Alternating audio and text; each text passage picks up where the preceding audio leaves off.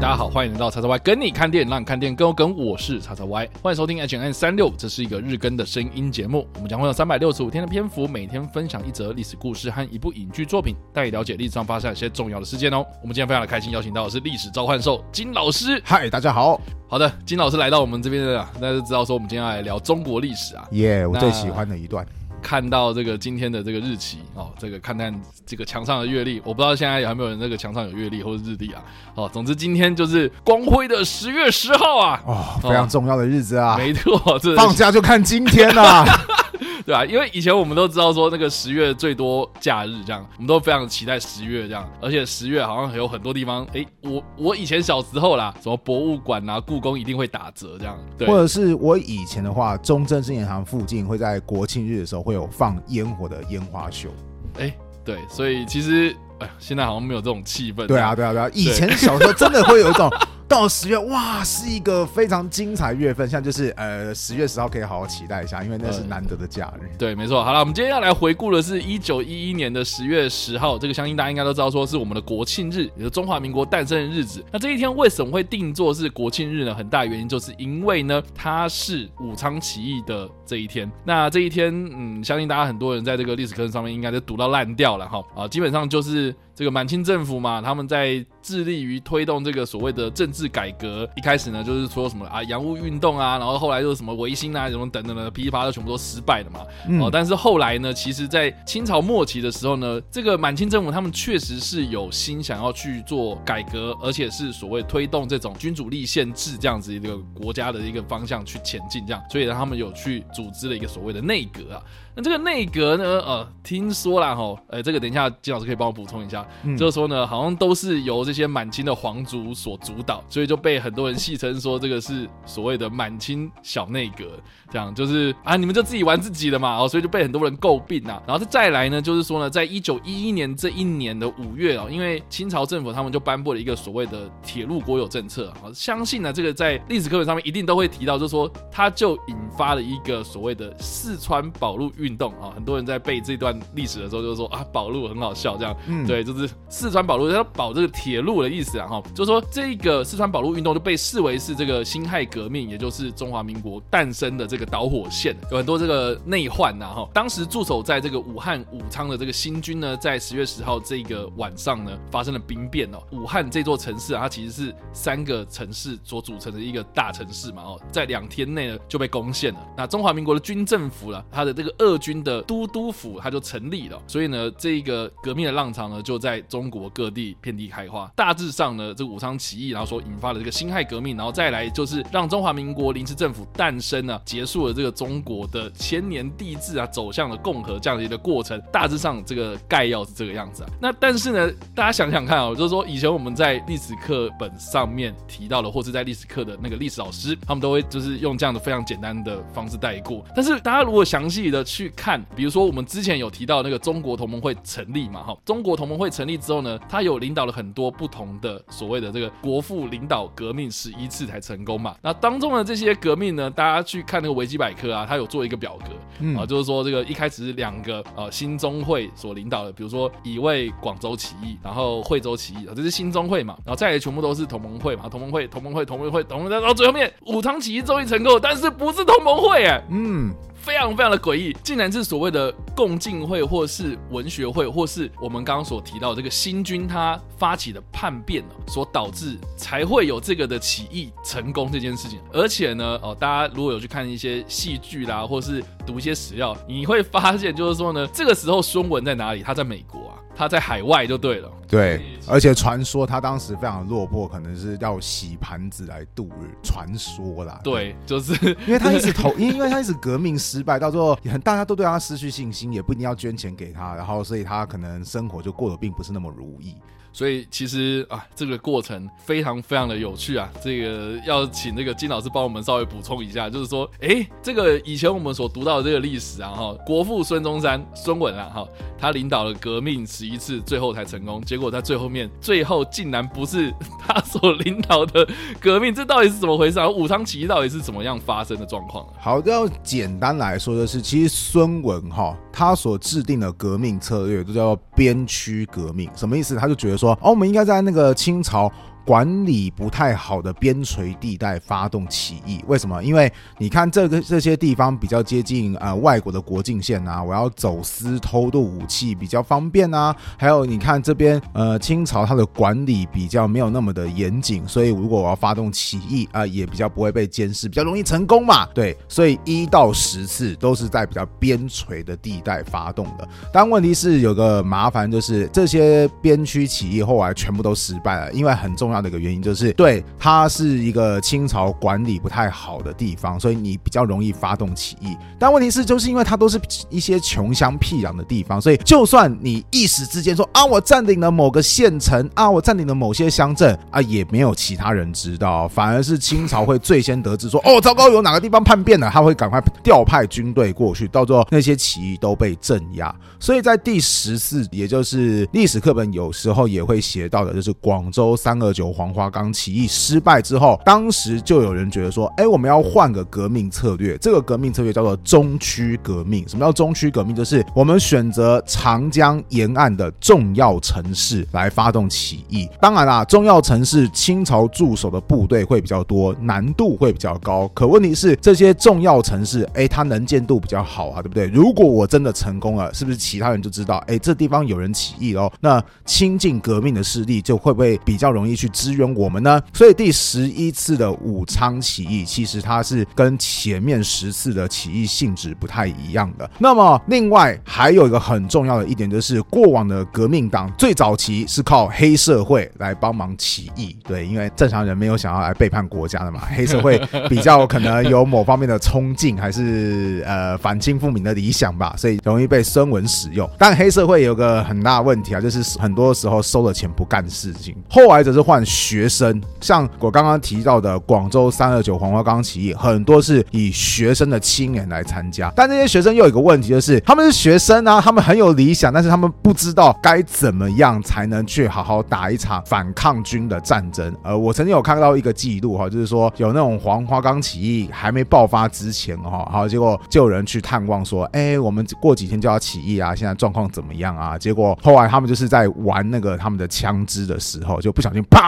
就枪支走火，然后就打出去，然后结果别人就说：“哎，你不要乱玩好不好？前面已经有人玩枪，不小心把自己的大腿给打伤了，然后现在还在里面躺着，你不要再闹了好不好？”所以就是就是这些学生就是很很 非常的血气方刚啊，但是也没有什么相对应的技术，所以有勇无谋了。对对对，所以后来革命党又发动了另外一个势力，什么势力呢？就是我们刚刚提到。清朝的新军，所谓的新军是指清朝他们在甲午战争战败之后，他们就觉得说啊，传统的训练军队方式没有用了，我们要用西洋化的方式来训练。那各地就开始成立了新式的军队。那很多新式军队，他们的人才会选择出发到日本去留学。为什么呢？因为日本比较近，而且物价比较便宜，然后日本又打赢过清朝嘛，所以好像是一个很不错的学习对象，而且花费成本会比较低。可是这些新军很多跑。去日本学习之后，哇，日本。正好就是革命党的大本营，同盟会就是他们的总部是在东京，所以很多新军反而被同盟会给吸收之后，回到原本的清朝军队去，成为了革命党的未爆弹，就是哎，以后有机会我过来支持你哦。所以第十一次的武昌起义，我这么说吧，第一个他改变策略，在重要大城市开始准备要起义；第二个他起义的主要势力都是清朝的新军分子。那本来啦，其实同盟。会也是想要好好来主导这一次的起义的结果，当时就发生了一些事情，就是亲近革命势力，哈，这是刚刚想讲到的，在新军内部所成立的像文学社、共进会这些亲近革命势力的新军团体，哈，当时他们就想说，哎，我们未来要起义啊，那我们是不是要先制作一些武器呢？所以当时有一个人就是自己在面制作土制炸弹，结果制作到一半，砰，就自己自爆了。他是在俄国的租界制作炸弹，结果自爆了之后啊，俄国警察。跟清朝的警察，大家就想说，呃，怎么会爆炸案？就跑去搜查，然后就会发现，呃，这是革命党的基地啊，而且还把革命党的名册都给没收掉了。当时清朝的主管湖北省，因为武汉是在湖北省，湖北省的官员就觉得说，哦，找到那个革命党的名册啦，那我要好好来彻查谁是军中的革命党，然后，哎，你一个都跑不掉。那这时候湖北新军就开始很紧张了，就想说，啊，怎怎么办？我们的身份可能即将就要曝光，那这个。时候我们已经别无退路了，所以我们就要赶快发动起义。所以他们就决定说，好，我们要选择在哪几天起义。其实他们原本选定不是十月十号，他们原本想要更早就要发动这场起义，结果没想到就是当天晚上下大雨啊，所以联络不顺利啊，然后那个大家无法很好协调，所以就一再的拖延时间。好，终于拖延到十月十号附近的时候，他们觉得说这个不能再拖了，无论如何我们就是要赶快就是反抗清朝朝政府，不然的话清朝政府就要用名册来逮我们了。结果此时湖北的官员又下令说啊，为了防止就是会发生暴动哈，所有人哈就是除非你是负责站哨的卫兵，不然的话你不可以配枪。然后如果你配枪的话，你也只能配发一颗子弹。对，就是怕你们拿到武器就搞叛变呐。所以这个时候湖北新军内部的革命分子就越来越紧张，想说啊，糟糕糟糕，没有武器怎么办？没有，就算有武器，没有子弹怎么办啊？那个所以大家只好约好，就是说这样好的就是十十月十号的晚上，谁能够拿到武器的话，那谁就是对空鸣枪，就表示说啊，我们起来造反吧，我们起来起义吧，要呼召大家赶快，一方面推翻清朝政府，另外一方面要赶快捍卫自己的生命，因为再不赶快捍卫的话，自己可能要被清朝给活逮了。那蛮有戏剧化的一幕是，后来在十月十号的晚上的时候，对，应该确切来说，应该是十月九号晚上的时候，当时就是有清朝的官兵正在巡逻，结果就发现有一个士兵，他就是抱着步枪，然后在睡觉，就是在床上睡觉。重点是那个士兵的旁边还放了十几发的子弹，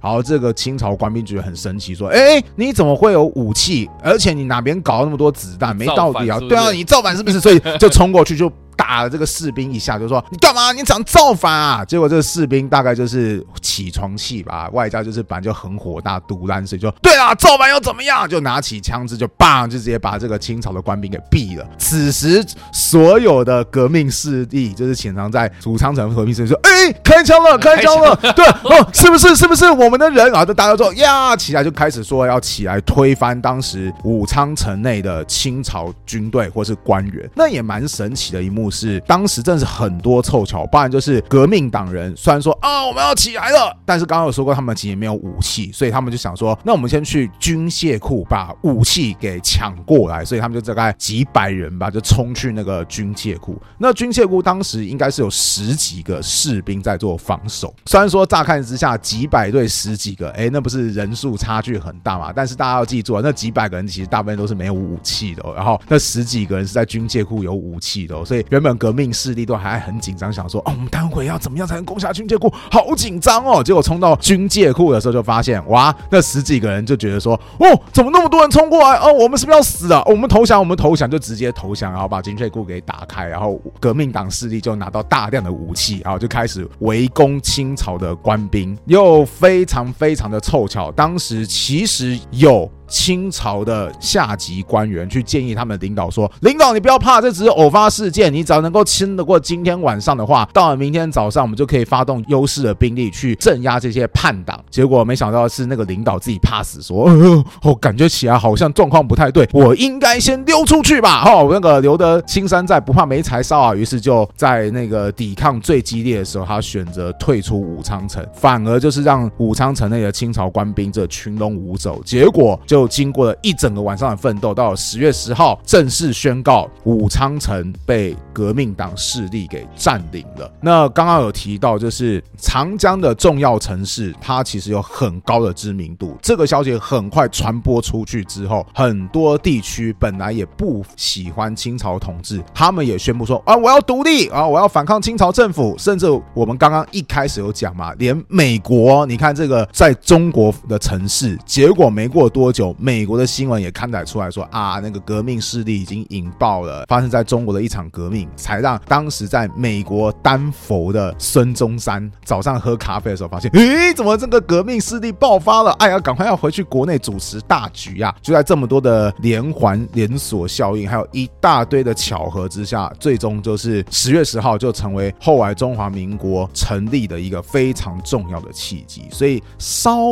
微概括，大概那一天发。发生的这些事情，其实可以讲的事情非常非常多，但是最主要是想告诉大家，那天真的是一连串的巧合，才让未来的一个新国家竟然就诞生了。对啊、这个在历史课本上面绝对不会提到。因为会非常浪费上课时数。不是，这就是这真的太坑了，因为一连串的阴错阳差嘛。对他完全不是那种，他完全不是那种计算精密啊、神机妙我们今天要算啊。干嘛？我们等一下你抢到哪里，然后就开枪。对对对对不是啊，但是这一切都是啊，我不小心开到枪。对开到枪之后，哎，以为要出发了这样子，对对对然后出发过去之后，然后大家以为哦那些人都要来乱了，所以呃我不是投降，然后对对对对对对。就就就而且重点是不是清朝的领导他选择退出武昌城的话，嗯，其实那一天也未必可以革命成功啊！真的是一连串的巧合才发生这种事情。所以我记得印象很深刻啦，因为其实我们之前呃有提到过有一个我们两个人都非常喜欢的电视剧，嗯、嗯就是《走向共和》嘛。是是是它，其实呢当中也有描述了这一整段就是武昌起义的过程，嗯啊，但是呢，它是利用就是隔一天啊，也就是这个美国的报纸已经写出来，就是说武昌起义有发生这件事情的时候呢，我们的这个我们国服啊，他们在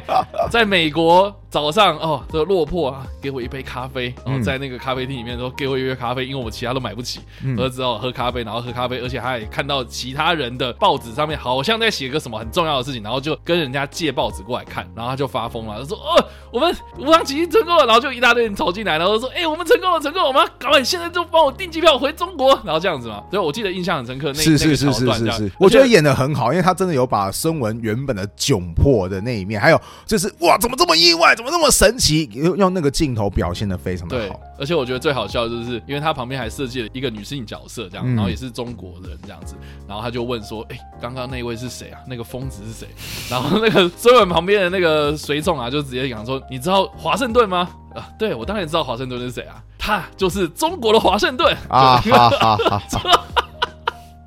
我不知道，你觉得那个金老师，你觉得可以这样比吗？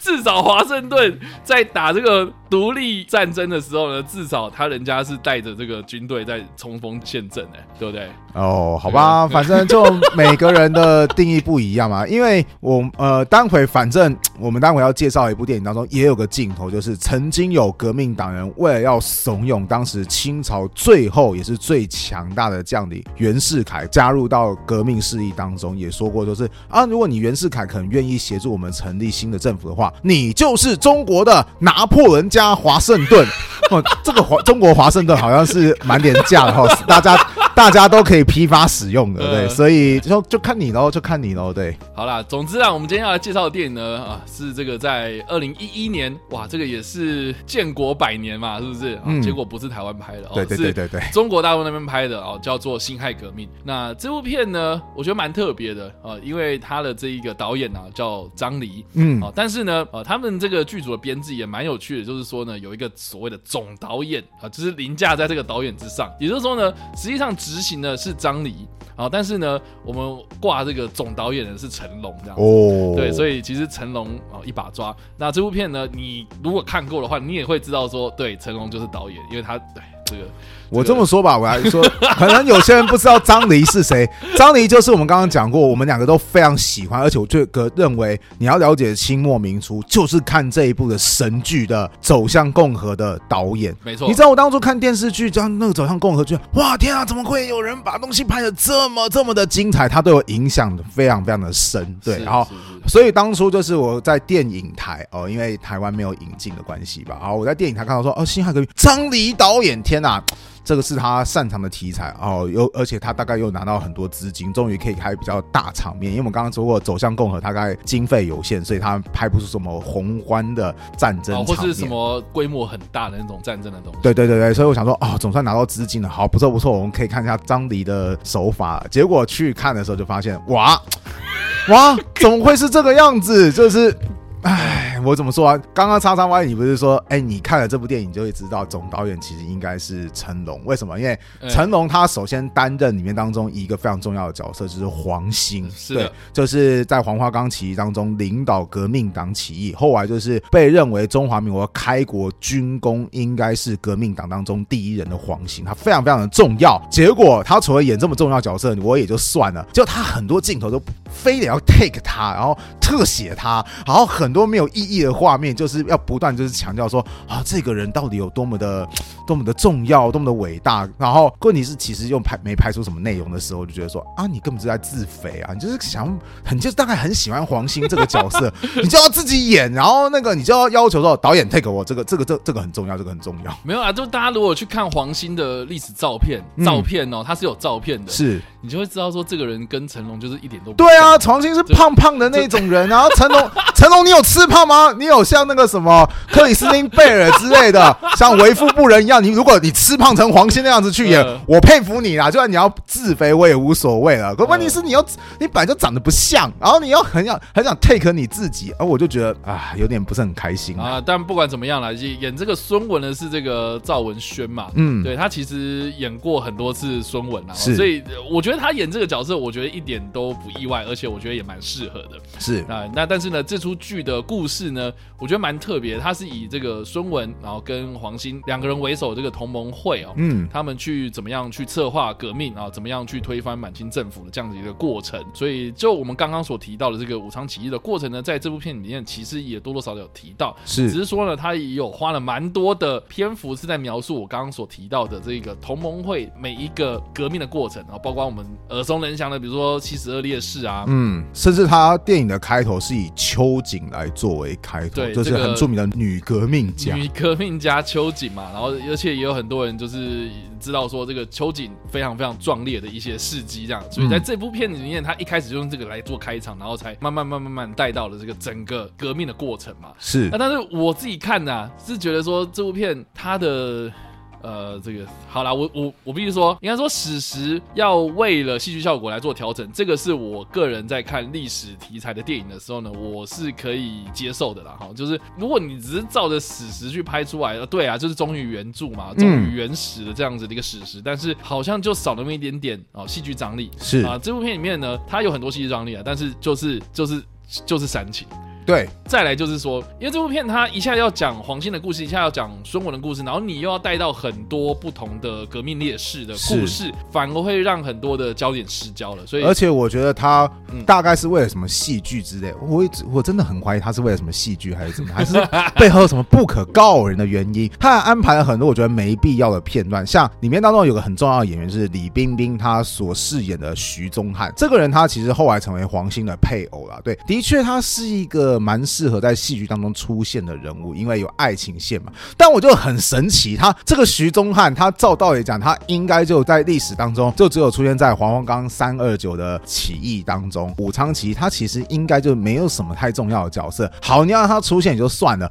问题是他就是不断的。突然出现，然后到了某一段啊，他又突然出现，你就觉得，哎、哎，你到小姐，你干嘛干嘛突然要出来？就是为什么镜头你要 take 他，然后啊因为他李冰冰啊、而且他做一些事情就没有意义啊，比方比如说什么抱着照片啊，在那个抱着照片在那边哭啊，对对对然后那个下下雨下雨天在那边觉得革命烈士很可怜，说没有必要啊，没有必要啊，你为什么要 take 他？没有必要啊，对，对所以啊，我我我我只能说，我当初看这部电影的时候，我真的觉得很失望，就是为什么会失望？就是张黎他在电视剧拍了一个超级精彩的故事，然后结果在电影当中却那么那么的大失所望。我原本还想说，我这边要跟张黎导演道歉，如果他竟然可以听到我们 podcast 的话，我原本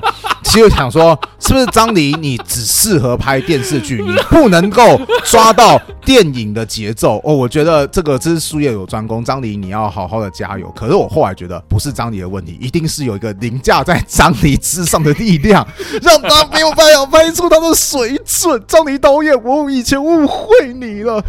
呃 期待张黎导演以后有很棒的作品可以诞生。不过不过那个张黎导演他自己是这个摄影师出身的啦，嗯对，所以其实这部片他也是长进啊，嗯，对，，所以我觉得在摄影方面，就是他的镜头运镜啊什么的，他很有电影感啊。是对，所以我自己是觉得，哎、他他拍的那个呃画面画面啊，呈现上面，它确实是我觉得很少见啊，因为毕竟好嘛。如果你要说辛亥革命有哪些电影在讲，就这么这一部啊，对啊，那那你要要不然你台湾拍一部嘛，能拍得出来吗？很难拍嘛，所以我们今天为什么呃这个批评这部片子这么多啊？这个讲了好像是这部片，然后有很多这种很多缺点，然后是，呃，但是呢，好像就只有这部在讲这个辛亥革命，而且又是对我们啊中华民国这么有重要性的一个历史意义的事情，就只有中国大陆在拍嘛，那只能这样子了，好吧？所以我们这次你要说推荐吗？好，我们就介绍了，好，就是介绍有这部片子。对啊，辛如果你想要了解这个历史故事，这嗯真的也是好吧？这个大概各方面考量也是可